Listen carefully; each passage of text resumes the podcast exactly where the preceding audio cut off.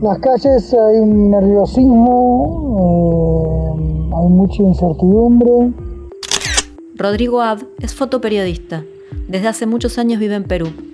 En su trayectoria le tocó cubrir diferentes escenarios de conflicto como la guerra civil en Siria. Hoy retrata las imágenes de la pandemia de coronavirus desde las calles de Lima.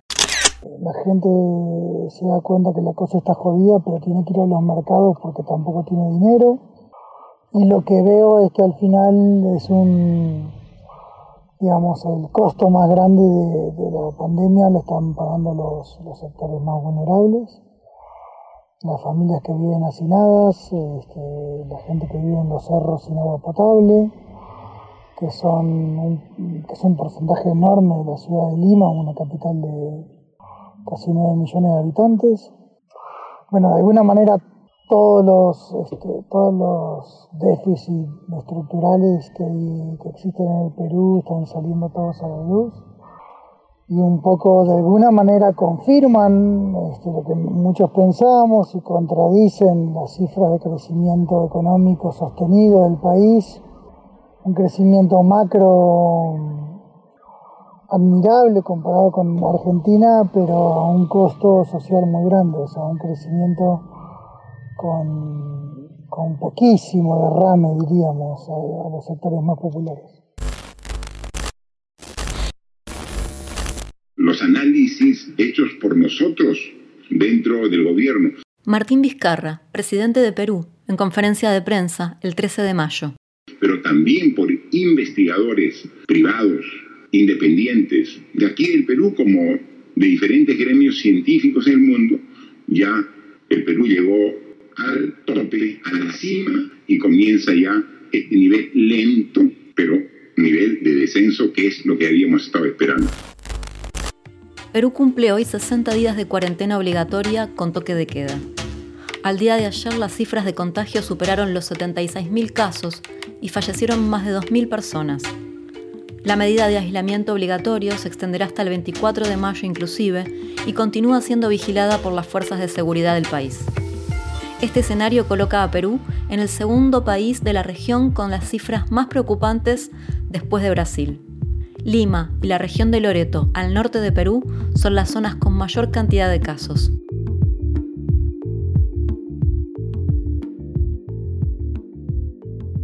Vanessa Valencia Ramos, periodista peruana. Algunas de las actividades han ido retomando sus labores progresivamente. Dentro de ellas está el delivery de restaurantes, luego de que el Ministerio de Producción haya dado el visto bueno previa solicitud de registro y cumpliendo estrictos protocolos de salubridad indicados por el Ministerio de Salud. Por otro lado, la Autoridad de Transporte Urbano, ATU, para Lima y Callao, habilitó que las empresas de transporte laboren con el 50% de su flota para trasladar a las miles de personas que regresaban a su centro de labores a partir de hoy. En horas de la mañana se observaron aglomeraciones de personas esperando en sus paraderos al transporte público y también aparecieron nuevamente los colectivos informales en las principales avenidas. ¿Cuáles son las claves para comprender la pandemia en Perú? ¿Y a qué se debe la gran cantidad de contagios que se registra hasta la fecha? Lídice López Tocón, colaboradora de Acción Internacional para la Salud de Perú. Comparándonos con el resto de países, Perú pareciera tener los números más altos. Y el asunto es que obedece también a una estrategia de testeo inicial muy muy agresiva.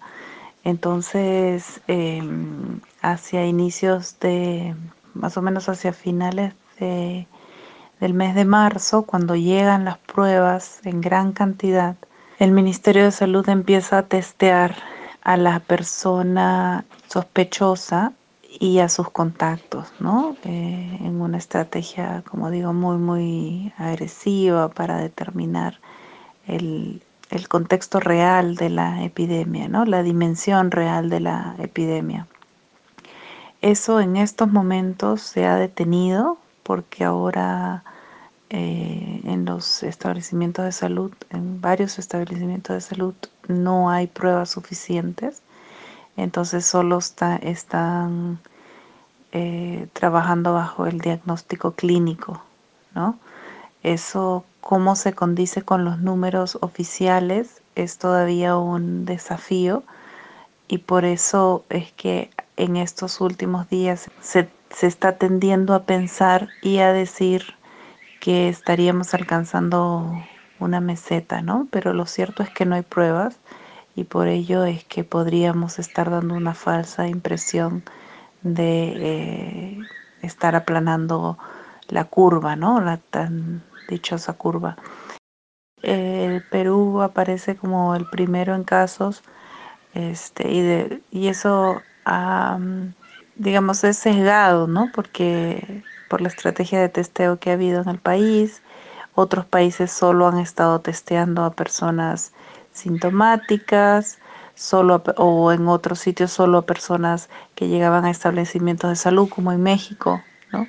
Entonces, em, ahí es, es, es difícil la comparación entre países, ¿no? Pero ciertamente la epidemia ha avanzado y ha avanzado bastante rápido a pesar de la cuarentena en el país debido a que la, cuarentena no ha sido cumplida a cabalidad, ¿no?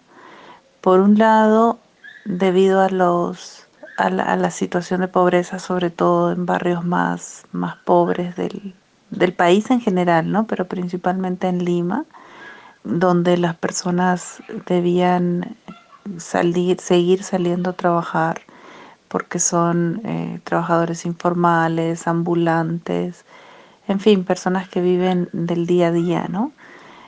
Y por otro lado es que em, un gran sector de la población, alrededor del 30% de las familias eh, de zonas urbanas en el país no tiene refrigeradora. Entonces eh, la visita al mercado para abastecerse de alimentos debía ser diaria o, máximo interdiaria, ¿no? Entonces eso ha contribuido mucho a, la propagación de la infección. Ahora el gobierno ha estado haciendo em, testeos generales en los mercados eh, para determinar el nivel de infección, ¿no? Eh, y se han encontrado en, en algunos mercados hasta 60% de los comerciantes infectados con COVID, ¿no? No se va a cerrar el mercado porque eh, explicaba que se cierra el mercado, que es un mercado mayorista. En los mercados minoristas comienzan a subir los costos, como explicaba el señor alcalde, de limón, de las naranjas y de todos los productos. Lo que se va a hacer es que a las personas que están positivas, y si tiene un familiar que pueda seguir operando su puesto, no hay ningún problema, si no se va a tener que cerrar ese puesto de esa persona. Entonces esas estarían entre las razones del, del por qué el número de casos tan alto en Perú. Creo yo, el, por un lado el, el testeo y por otro lado el incumplimiento de la cuarentena que ha hecho imposible eh, reducir la circulación del virus, ¿no? Para comenzar a entender el cómo se vive esta pandemia en Perú, debemos mencionar que el sector informal está representado en un 70% de la población económicamente activa, según un informe del Instituto Nacional de Estadística e Informática publicado a fines del 2017. Partiendo de este punto, muchas personas tuvieron que volver a las calles para comenzar a laborar informalmente después de quedarse sin empleo cuando sus contratantes se acogieron a la suspensión perfecta laboral, un decreto de ley que les permite a las empresas congelar los pagos por 90 días sin anular el contrato con el empleador. Hasta el momento, son más de 20.000 empresas que optaron por esta medida y los casos están siendo evaluados.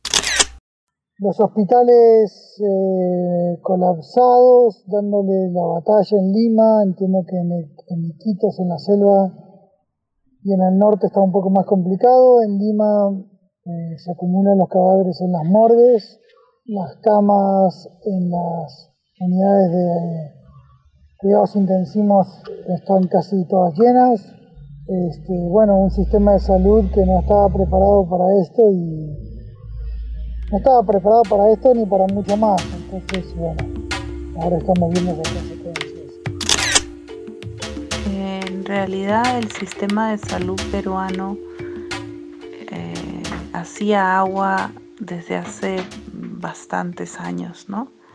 Eh, se veía en, la respuesta al dengue durante el verano en varias zonas del, país y, esta epidemia ha hecho colapsar los hospitales en, pocas semanas, ¿no? Pero ciertamente el, el sistema de salud ha puesto en evidencia que no éramos el país nuevo rico que se dice en algunas declaraciones oficiales.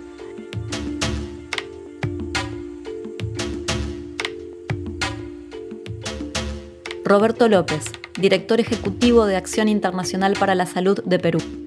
Lo que podemos decir que esta pandemia ha desnudado el sistema de salud del Perú, particularmente el sistema público que por décadas no ha sido una prioridad para ningún gobernante, contando con la irresponsabilidad de los políticos.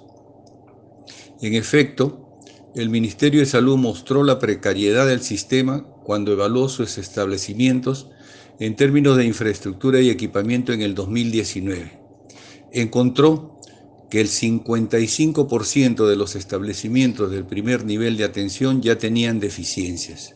En cuanto a hospitales, el 79% de los hospitales del Ministerio de Salud eran deficientes la brecha de especialistas en los establecimientos de salud era para el 2018 de más de 10.500 especialistas. Con este sistema precario, el gobierno actual está respondiendo a la pandemia tratando de ampliar los servicios de salud y mantener la tasa de letalidad por el COVID-19 en un nivel bajo. El sistema de salud no tenían la planificación y la fortaleza para responder a una, a una pandemia como esta, ¿no? Una enfermedad tan agresiva y de avance tan rápido como esta.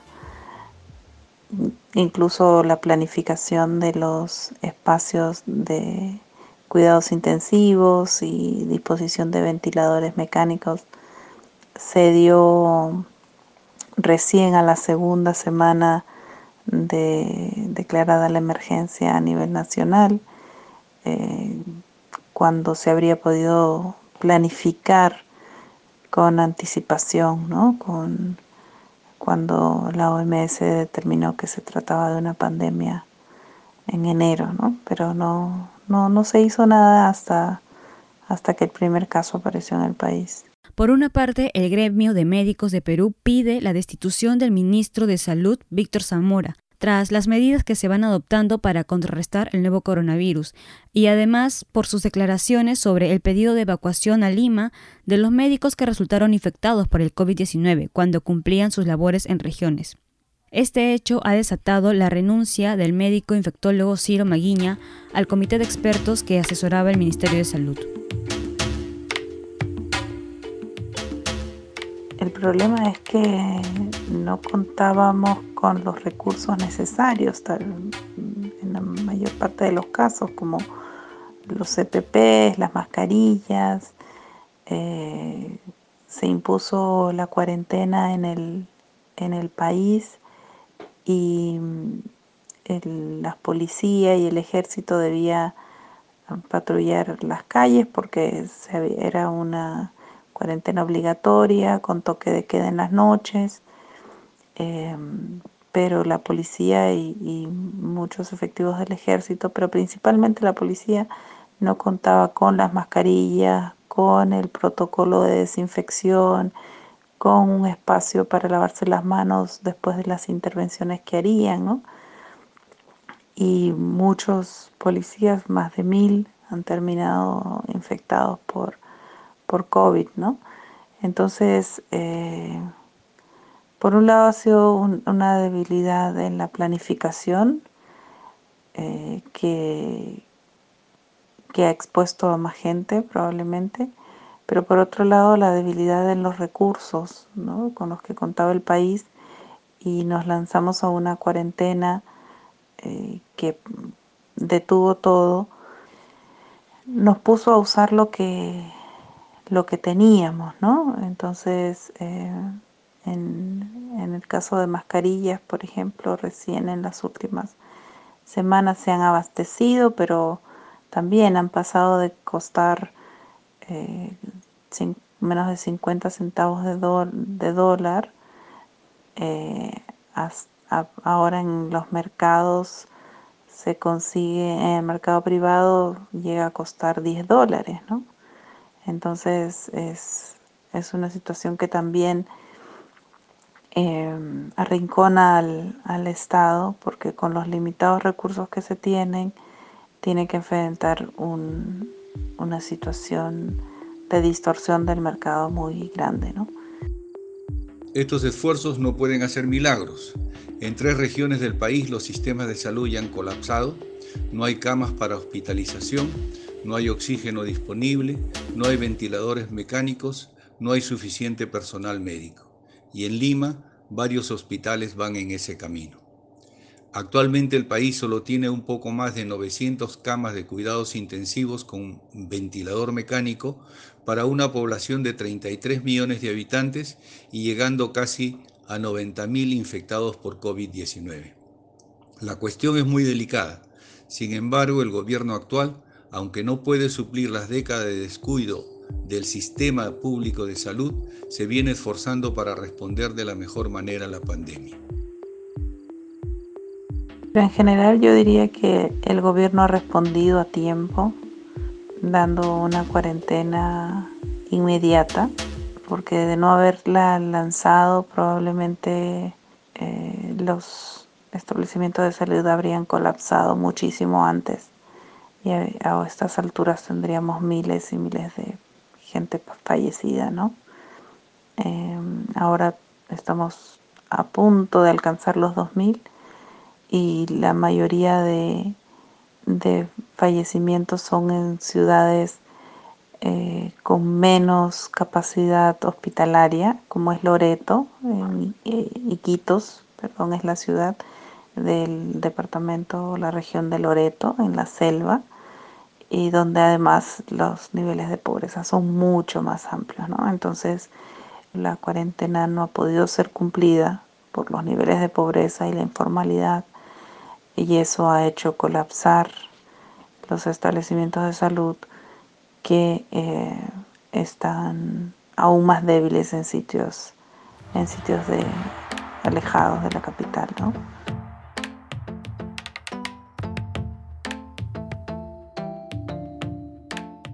Otro punto a considerar son los feminicidios durante esta cuarentena en nuestro país pues hasta la fecha se han registrado 12 de ellos y 226 violaciones a 132 menores de edad. El Ministerio de la Mujer y Poblaciones Vulnerables han mencionado que tomarán cartas en el asunto para no dejar desprotegidas a las víctimas de estos hechos.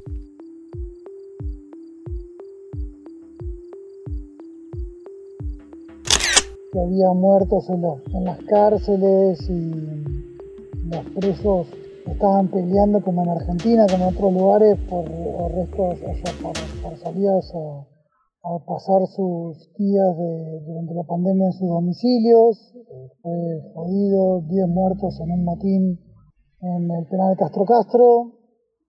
Eh, muy desgarrador ver cómo las familias hablaban con ellos, ver los muertos tendidos en, en los pabellones con imagen, con una imagen del Papa Francisco, con velas, muy, dramático. Rodrigo Abd pudo registrar imágenes de los reclamos en las cárceles de Castro Castro, en las afueras de Lima. Ese conflicto se replicó en otros penales, donde debido a la sobrepoblación también hubo contagios de internos y penitenciarios. Hoy el Poder Judicial tiene la potestad de expedirse sobre la libertad de enfermos, quienes estén por cumplir la condena pronto, embarazadas y madres con hijos e hijas.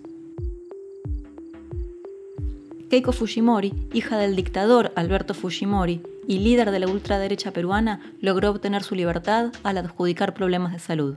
La ex legisladora estaba detenida en prisión preventiva por haber recibido un millón de dólares producto de una maniobra de corrupción con la empresa Odebrecht.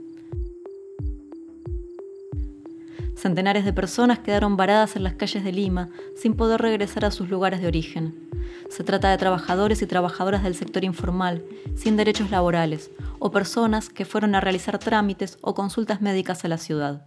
A medida que avanzaron los días, fueron quedando sin dinero ni alimentos, y a la espera de soluciones por parte de los gobiernos locales. En muchos casos se lanzaron a caminar por las autopistas para poder regresar. Una buena parte de la población de nuestra región ahora no solo debe sobrevivir a la pobreza, sino también al virus.